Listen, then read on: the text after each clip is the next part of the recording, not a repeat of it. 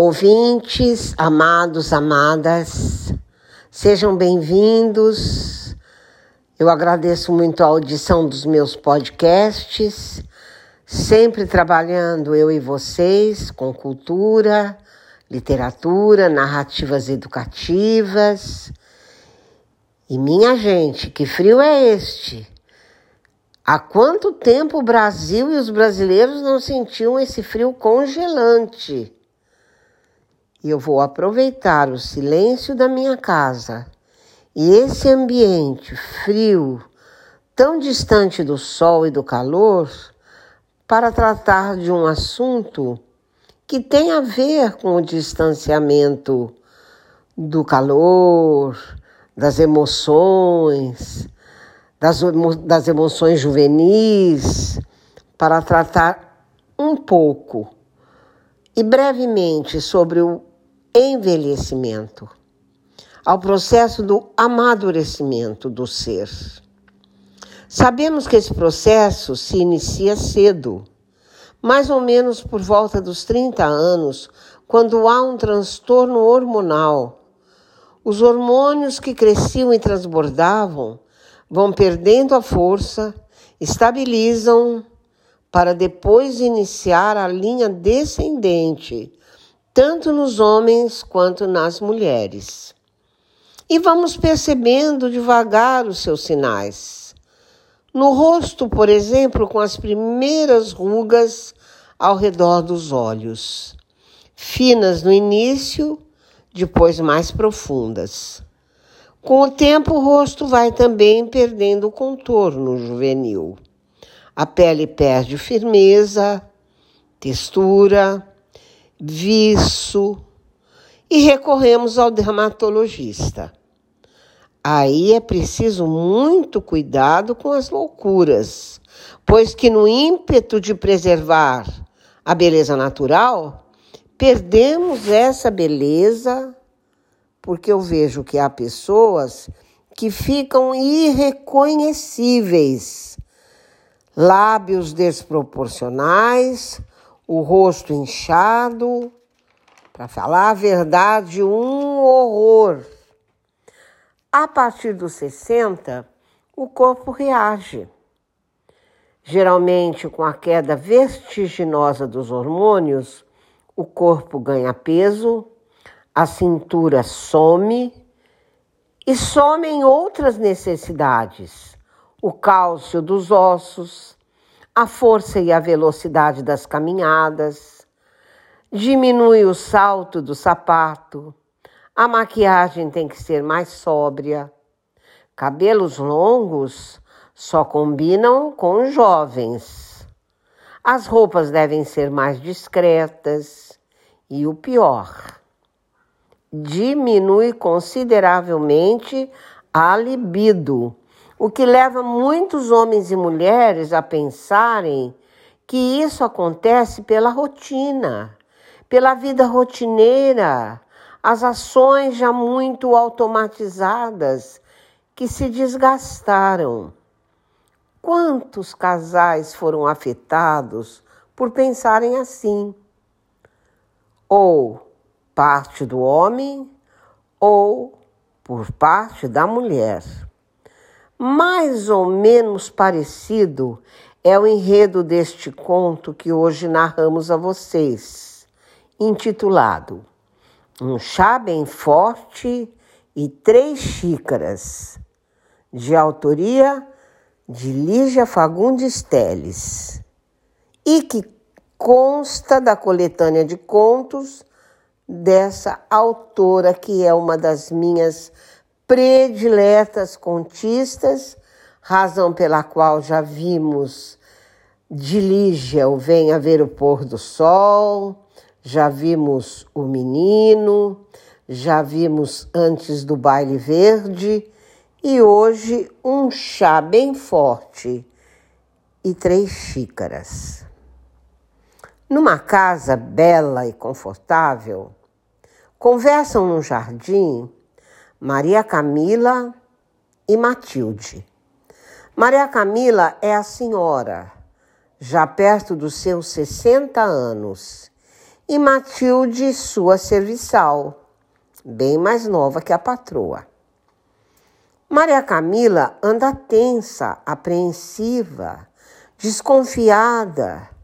Desconfia que vem sendo traída pelo marido, de nome Augusto, doutor e professor, que aceita orientandas e estagiárias como orientador.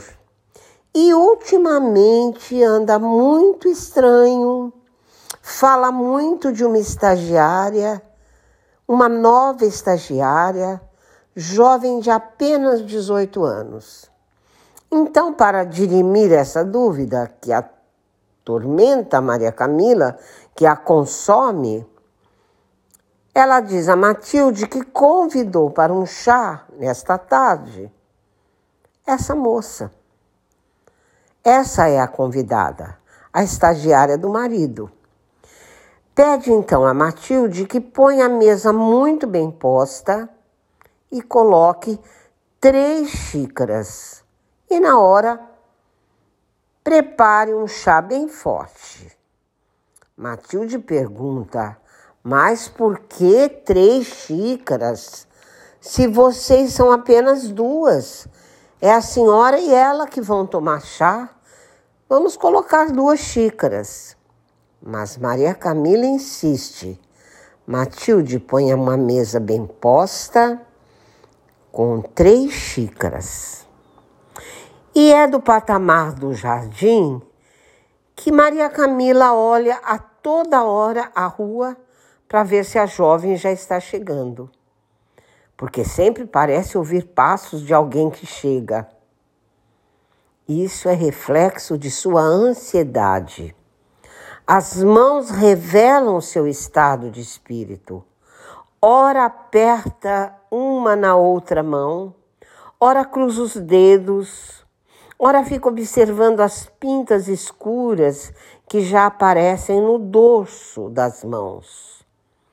E ela presta atenção numa borboleta que ali no jardim onde ambas conversam, essa borboleta pousou sobre uma rosa e diz a Matilde: Matilde, nós, quando envelhecemos, vamos ficando branquinhas, alvas. Mas vejam, as rosas vermelhas escurecem. Aquela ali está quase preta, aquela onde pousou a borboleta. E num monólogo interior, ela faz mais duas analogias. Antes disso, fica até irritada de ver com que modo sôfrego a borboleta pousou suas patas e a tromba sobre a rosa e como sugou a pétala com ímpeto. Maria Camila achou essa atitude da borboleta quase indecente. E ela faz a primeira analogia. A borboleta simboliza a vida, a transformação, o renascimento. E quanto tempo dura a vida de uma borboleta?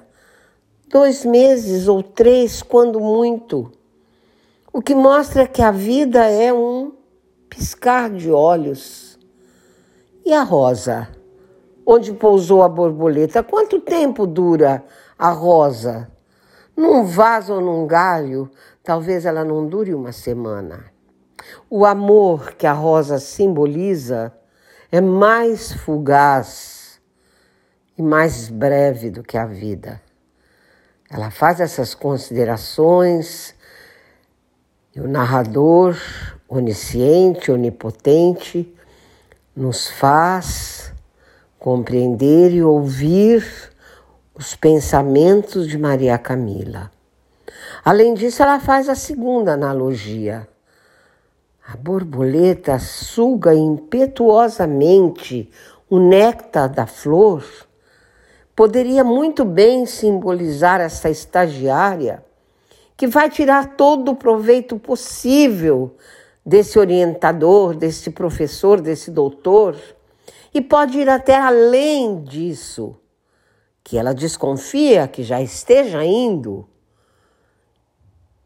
e tudo será muito passageiro, porque ela acha que a estagiária, como tantas outras, não passa de uma interesseira, muito igual a borboleta que suga a flor, a aluna suga seu professor, rouba-lhe o amor do marido e ela quer tirar essa dúvida.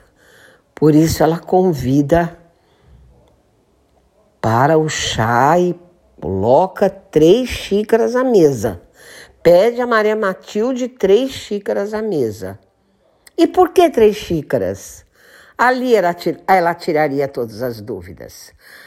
Ela presume que Augusto vai chegar dizendo-se mais cedo em casa, dizendo que chegou sem querer, sem querer querendo. E é nas atitudes desse chá que Maria Camila vai tirar todas as dúvidas. E eu relaciono com o envelhecimento. Quantos homens imaginam que a falta de libido dele é resultado da rotina, de ter tido sempre a mesma mulher, dessa mulher ter envelhecido e que ele pode se manifestar ainda muito atrevido e muito potente caso ele tenha uma menina ou uma moça perto dele. E se ilude, porque não é isso. Nunca foi isso. E com certeza voltará a mulher e voltará arrependido, porque o verdadeiro amor se alimenta do outro amor a vida inteira, como o desejo se alimentou do desejo do outro quando eles eram mais jovens. E quando envelhecem, o amor se transforma na forma mais sublime de amor o amor amizade, o amor amistoso, o amor cúmplice, o amor companheiro, o amor verdadeiro. Até breve.